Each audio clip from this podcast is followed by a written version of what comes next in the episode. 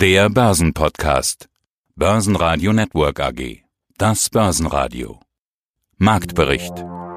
Im Studio Sebastian Leben und Peter Heinrich, außerdem Marktexperte Salah Boumidi von IG zur DAX-Charttechnik, der globale Anlagestratege Heiko Thieme zur Frage nach einem Rücksetzer, Vermögensverwalter Gottfried Urban von Urban und Partners zur Frage, ob solche Rücksetzer jetzt gekauft werden, Vermögensverwalter Uwe Eilers von der Frankfurter Vermögen zum Konjunkturprogramm der Bundesregierung, Sebastian Bläser von One Markets zu Aktien mit Goods for Life und Wikifolio-Trader Dirk Althaus zu seiner Strategie im Wikifolio Cyber Security Innovators.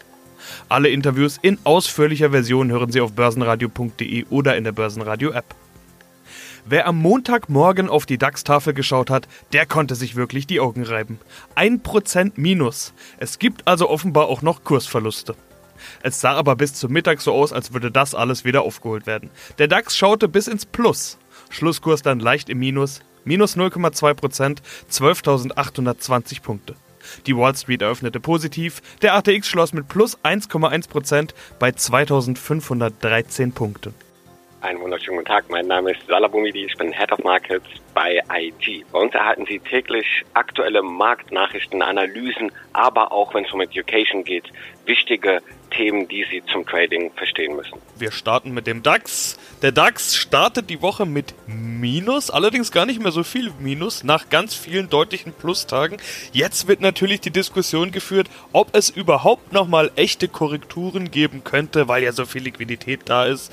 Noch jede Menge an der Seitenlinie und wir sehen das ja auch ein bisschen an diesem Montag. Minus und das wird dann so langsam wieder weggekauft. Schauen wir mal den Chart an. Wenn es da jetzt einen Rücksetzer gäbe, wo könnte der denn charttechnisch aufgefangen werden? Also wo ist die Auffanglinie?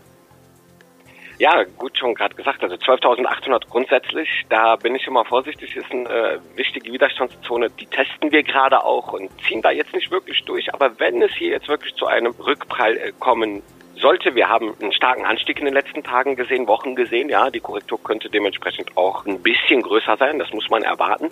Ich könnte mir durchaus vorstellen, dass wir hier wieder in Richtung 10,8, ja, man denkt jetzt 2000 Punkte, so viel, ja, aber wir haben immer noch eine hohe Volatilität. Ungewissheit ist hoch und wir sind stark angestiegen. Also 10,8 ist wieder so dieser Trading Range Korridor, die Preisspanne, in der wir vorher letztendlich rumgehangelt sind. Und das ist sozusagen ein wichtiger Punkt, bei dem die Korrektur auch nicht weiter tiefer gehen dürfte. Wenn ja, dann kann das durchaus mit weiteren starken Abverkäufen dann zu tun haben. Ja, das müsste aber dann thematisch auch begründet sein, sprich Aufploppen des Coronavirus, des Handelskonflikt. Also wir haben eigentlich eine breite Palette an Nachrichten, die immer wieder auftauchen können. Und das zeigt ja eigentlich, wie volatil aktuell die Märkte auch sind. Auf der anderen Seite haben wir ja eigentlich schon eher nach oben geschaut. Man hatte so das Gefühl, Sky ist das Limit, die Kurse sind gut gelaufen. Äh, du als Chartanalyst wirst jetzt natürlich sagen, Sky ist überhaupt nicht das Limit, sondern die und die Marke. Schauen wir uns das mal an. Welche Marke schaust du dir nach oben an? Nach oben bin ich jetzt schon an einer leichten ersten Grenzschwelle erreicht. 12.800 ist für mich überaus wichtig, auch in der Vergangenheit. Aber sollten wir jetzt hier drüber brechen, dann könnte ich mir vorstellen, dass wir hier die 13.000er als psychologische Marke überschreiten. Aber mehr als 13.000 53 erwarte ich auch kurzfristig jetzt erstmal nicht, denn der Deckel ist jetzt langsam auch ein bisschen erreicht. Wir haben eine Erholung gesehen und du hast es auch gerade schön gesagt. Das muss aber nicht bedeuten, dass wir in einem intakten Aufwärtstrend dann auch nochmal Korrekturen sehen. Das ist letztendlich äh, schlicht und einfach auch gesund bei einem gesunden Trend wo wir jetzt aber noch nicht von einem gesunden Trend sprechen können, denn meines Erachtens ist das rein expansive Geldpolitik, die hier jetzt aktuell den Markt natürlich befeuert. Gottfried Urban, Geschäftsführer der Urban und Kollegen Vermögensmanagement. Aber dann sind wir ja schon bei diesem Thema meist gehasste Rallye aller Zeiten. Ein Satz, den man momentan aus allen Richtungen hört. Ganz viel Geld an der Seitenlinie und die Notenbank pumpt ja nochmal nach. Ich frage mich, werden Rücksetzer jetzt gekauft? Das wissen wir noch nicht. Wir haben heute so einen Rücksetzer, den ersten Minustag seit gefühlter Ewigkeit. Die gesamte letzte Woche haben wir ja eigentlich immer nur im Plus geschlossen. Zweistellig Plus am Ende der Woche sogar gehabt. Also eine echte Korrektur oder gar ein Crash, den ja einige erwarten, ist das fast unmöglich, weil Minustage oder Rücksetzer voraussichtlich gekauft werden müssen, weil dieses ganze Geld ja irgendwie auch noch in den Markt will?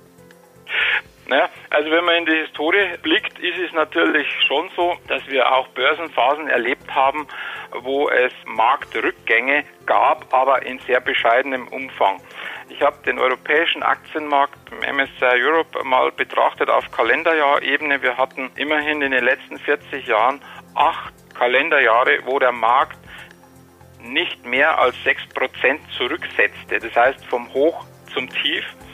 Wir wissen auch heute nicht, und das haben wir vor zwei Wochen auch vermutet, der Markt muss noch einen Rücksetzer machen, von wo aus der Rücksetzer startet. Startet der Rücksetzer, wenn man jetzt sagt, so 6% für solche extrem liquiditätsgetriebenen Marktphasen ist die Korrektur. Wenn wir jetzt die 12.700 nehmen, dann sind wir irgendwo bei 12.000 vielleicht, wo wir in der Korrektur landen, weil so viel frisches Geld wieder nachkommt. Es gab ein Jahr, glaube ich, 1995, wo der Markt wie an der Schnur nach oben gezogen gelaufen ist, am Ende dann fast bei 40 Prozent in Europa plus gelandet ist und es war innerjährlich nur eine Korrektur von drei Prozent. Das heißt, der Rücksetzer, von wo kommt der Rücksetzer? Also man muss zumindest mit einem Teil des Geldes im Aktienmarkt sein, weil das kann uns natürlich auch passieren, dass es keine großen Rücksetzer gibt. Ein W wird es sowieso meiner Meinung nach nicht geben können. Da werden die Notenbanken alles dafür tun, dass dieses W sozusagen, dass wir noch ein neues Markttief sehen, das ist für mich fast ausgeschlossen. Also es wird nicht äh, kommen, weil die Liquidität, die noch auf den Konten liegt, den letzten zwei Wochen so ein bisschen abgebaut wurde, aber noch sehr viel da ist und das Thema Finanzinvestment und Stabilisierung des Finanzsystems eine so wichtige Rolle für die Politik darstellt, dass es wahrscheinlich keine großen Rücksetzer geben wird. Ja, guten Tag, Uwe Eilers von der Frankfurter Vermögen. Also Sie sagen Liquidität, Angst, was zu verpassen, vielleicht doch nicht so schlimm wie gedacht, vielleicht sogar Zwangseindeckungen der Shorties und das Ganze toppt oben nochmal das Wort, das Top-Wort der letzten Woche, um es zu verwenden, das war Wums. Finanzminister Scholz nannte es Wums. Wir haben jetzt einen Kinderwums von 300 Euro, einen Entlastungswums für die Kommunen, einen Mehrwertsteuer, ja, Wums können wir es nicht nennen. Nur Markus Söder hat keinen Autokaufswums bekommen. Was halten Sie von diesem Wums-Paket? Ehrlich gesagt, rein gar nichts. Es ist Geldverschwendung, es ist Steuergelder hinauswerfen und ohne Sinn und Verstand. Leider ähnlich wie die Regierung bisher agiert. In mehreren Punkten. Ich meine, man muss einfach ganz klar sehen, ich meine, ein einfaches Strohfeuer zu äh, entfachen mit 300 Euro pro Kind ist nett, aber im Endeffekt sind es Wahlgeschenke, die wir alle zahlen müssen. Weil, warum? Ich meine, weder die Berufstätigen, die dann äh, darunter gelitten haben, die werden speziell äh, gefördert. Ich meine, letztendlich müssen die sogar noch die 300 Euro versteuern. Das heißt, es bleibt da sowieso nicht viel übrig. Und die Hartz-IVler, die sowieso zu Hause waren und frei hatten, ich meine, da kommt das Geld eben auch nicht unbedingt so an, wie es ankommen sollte. Also das heißt, das ist ein Beispiel, das einfach eine Form von Verschwendung ist. Die anderen Themen, Mehrwertsteuersenkung ist natürlich temporär und belastet die Wirtschaft eher noch mehr, als sie bringt. Warum? Im Endeffekt muss, muss man ganz klar sagen, ich meine, auch wir müssen unsere Mehrwertsteueränderung in, den, in der Software implementieren. Erst rein, dann wieder raus. Das heißt, das ist ein unglaublicher Aufwand für alle möglichen Unternehmen, die damit zu tun haben. Also die ganze Umstellung rein aus Kartoffeln, rein in Kartoffeln kostet einfach nur Geld. Aber es wird nicht dadurch so sein, dass da die drei Prozent an die Kunden weitergegeben werden. Also die Unternehmen werden vielfach einfach die Preise unverändert lassen und dann die Mehrwertsteuer vereinnahmen, soweit es dann eben geht. Ich meine, das gilt natürlich nicht für Dienstleister, wie wir es sind. Was wäre Ihr Vorschlag? Wenn Sie es ablehnen, also so rein politisch gedacht, was, was hätte man besser machen können? Ja, also im Endeffekt, wenn man unbedingt Geld aufwenden will, dann gibt es viele andere Möglichkeiten, die viel, viel sinnvoller sind. Ich meine, zum einen, ich meine, wer hat darunter gelitten? Das waren die Alleinerziehenden, die ja ihre Kinder zu Hause betreuen müssen. Ja, im Endeffekt, die brauchen eine Entlastung. Das heißt, wir brauchen einfach Kinderbetreuung bis 18, 19 Uhr jeden Tag, die Möglichkeit deutschlandweit. Das hätte jetzt ausgebaut werden müssen und zwar dauerhaft, nicht einfach mal kurz als Aktion, Hauruck-Aktion. Das heißt, da muss eine Möglichkeit bestehen, dass einfach die Alleinerziehenden das eigentlich können. Zweitens, der digitale Unterricht, die Digitalisierung der Schulen insgesamt müsste wirklich vorangetrieben werden in so einer Phase. Da müsste Geld ausgegeben werden, aber nicht nur einmalig einfach ein paar Rechner kaufen, sondern dauerhaft auch hier wieder die Lehrerschulen, weil das ist elementar. Was nützt ein Rechner, ohne dass der Lehrer kompetent ist? Heiko Thieme, globaler Anlagestratege. In der vergangenen Woche hatte der DAX um 3,4 Prozent auf den höchsten Stand seit dreieinhalb Monaten zugelegt. Damit summierte sich der Wochengewinn auf fast 11 Prozent. Was erwarten Sie für die nächsten Tage, für die Woche? Technisch ist der Markt sehr stark überkauft. Er müsste eigentlich, und das ist schon seit einigen Tagen, überfällig runtergehen. Die Frage ist, wer bleibt hier der Käufer? Sind es einmal die computergetriebenen Programme? Sind es die Leerverkäufer, die sich zwangsweise äh, verpflichtet fühlen, hier einzusteigen in den Markt als Käufer, weil sie zu viel Verluste aufweisen? Oder sind es Private? Ich glaube, die Privaten sind nicht dabei. Profis haben sich teilweise an dem Markt engagiert, aber wer auf diesem Niveau kauft, der kauft sehr teuer, denn, und das müssen wir uns im Auge behalten, der Coronavirus oder das Coronavirus, um genau zu sein, ist ja nicht tot, es lebt weiter. Und wir haben den Problemfall noch nicht gelöst, solange wir keinen Impfstoff haben. Die Unternehmensgewinne brechen nach wie vor ein. Und es ist nicht zu rechtfertigen, dass der DAX und der Dow Jones jetzt nur in einer Konsolidierungsphase bei den Höchstständen vom Februar sich befinden, also ein Minus von deutlich weniger als 10 Prozent aufzuweisen. Das macht keinen Sinn bei einem Markt, der im Februar bereits sehr hoch und sehr anspruchsvoll bewertet war. Also in anderen Worten, ich glaube nach wie vor, wer hier die Geduld hat, kann auf niedrige Kurse rechnen, oder mit niedrigen Kursen rechnen. Ich würde eben nicht zurückkaufen, wenn wir bei 12.500 sind, auch noch nicht bei 12.000 anfangen, sondern dann noch ein niedriges Niveau sehen, was wir dann auch in dem Club am Mittwoch wieder aktuell besprechen werden. Stärkster Gewinner im DAX war noch DAX-Mitglied Lufthansa mit plus 9%. Es gab ein paar positive Signale. So rettet die österreichische Regierung die Lufthansa-Tochter Auer mit 450 Millionen Euro und Lufthansa-CEO Carsten Spohr erteilt den Lufthansa-Reisenden eine Homecoming-Garantie. Zwischenzeitlich brachte das der Lufthansa sogar ein zweistelliges Plus. Ansonsten wäre wohl Wirecard Thema des Tages gewesen, nachdem am Wochenende Vorwürfe von Marktmanipulation gegenüber dem Vorstand aufgekommen sind, inklusive Razzia. Das anfänglich deutliche Minus bei Wirecard wurde aber offenbar zum Einstieg genutzt. Die Wirecard-Aktie schloss 1,7% im Plus. Weitere Gewinner des Tages waren die Deutsche Bank mit plus 3,8% und Bayer mit plus 3,6%. Hier gab es grünes Licht aus Brüssel für den milliardenschweren Verkauf der Arzneisparte für Haus- und Nutztiere. DAX-Verlierer waren Vonovia mit minus 1,9%, Adidas mit minus 2,7% und Schlusslicht Linde mit minus 3%.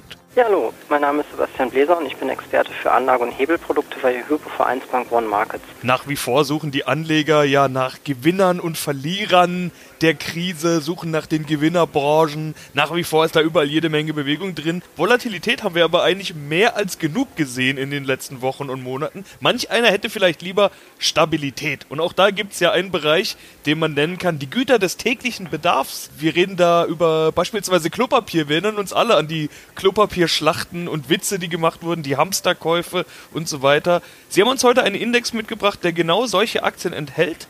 Das steckt das schon im Namen drin, der UC ESG Goods for Life Index. Nicht nur Klopapier, sondern eben Goods for Life.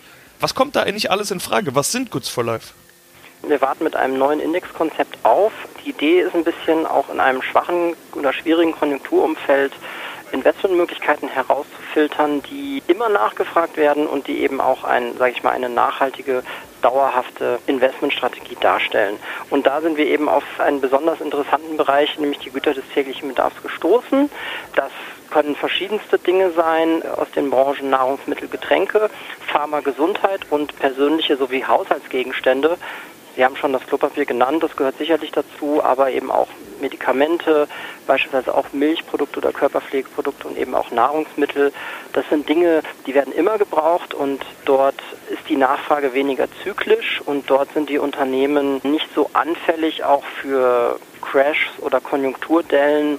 Auch in unseren Rückrechnungen haben wir festgestellt, dass sich das als langfristiges Anlagethema als sehr interessant herausgestellt hat.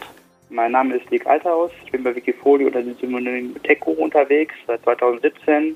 Ich bin 37 äh, Jahre alt, Informatiker und bin bei Wikifolio gerne aktiv. Heute haben wir von dir ein Wikifolio, das sich um Cyber Security kümmert. Cybersicherheit im Depot. Du nennst es Cyber Security Innovators. Seit Beginn Januar 2017 hast du eine Performance von 168 Prozent. Was zählt denn für dich alles zu Cybersecurity? Wer darf in dein Depot rein, in dein Wikifolio? Nach welchen Kriterien wählst du aus? Ich habe überwiegend äh, Cybersecurity-Hersteller in meinem Wikifolio. einfach Hersteller, wo ich ein Potenzial sehe, die ich auch selber am Markt sehe, draußen beim Kunden. Ich bin da viel unterwegs und spreche auch mit vielen Kunden. Also Hersteller, die ich selber aktiv sehe äh, bei Kunden und auch einfach Hersteller, denen ich ein hohes Potenzial dazu mute. Ähm, auch jetzt zum Beispiel Corona-bedingt habe ich dann Hersteller ins Boot geholt, die eben zum Beispiel die Heimarbeit ermöglichen, wie zum Beispiel Z-Scaler. Da äh, habe ich auch schon gute Trades machen können in letzter Zeit. Also du scheinst dich ja beruflich sehr gut auszukennen mit dem Thema Cybersecurity. Was machst du da genau als Informatiktyp? Wie nennst du dich selber? Also ich arbeite im Pre-Sales-Bereich. Ich bin selber beim amerikanischen Hersteller angestellt, berate auch entsprechenden Firmen, was unsere Lösung betrifft, äh, sehe natürlich aber auch, was die Firmen als andere Lösungen äh, einsetzen oder auch wenn es gerade um Ausschreibungen geht, sehe ich, was da ausgeschrieben wird, welche Firmen sich darauf bewerben, welche Firmen letztendlich die Ausschreibung auch gewinnen, ja, mit den jeweiligen Begründungen auch von dem Kunde, je nachdem, was die für Kunden für Anforderungen haben. Da sehe ich schon, kann ich schon Trends abschätzen. Ich sehe, was da am Markt passiert und kann auch dann auch wirklich dann auch, ja, vielleicht einen Blick in die Zukunft wagen. Natürlich immer sehr riskant, was dann die Werte betrifft, wie die sich entwickeln könnten in der Zukunft. Und das versuche ich auch in meinem Handeln hier zu berücksichtigen bei Portfolio. Börsenradio Network AG Marktbericht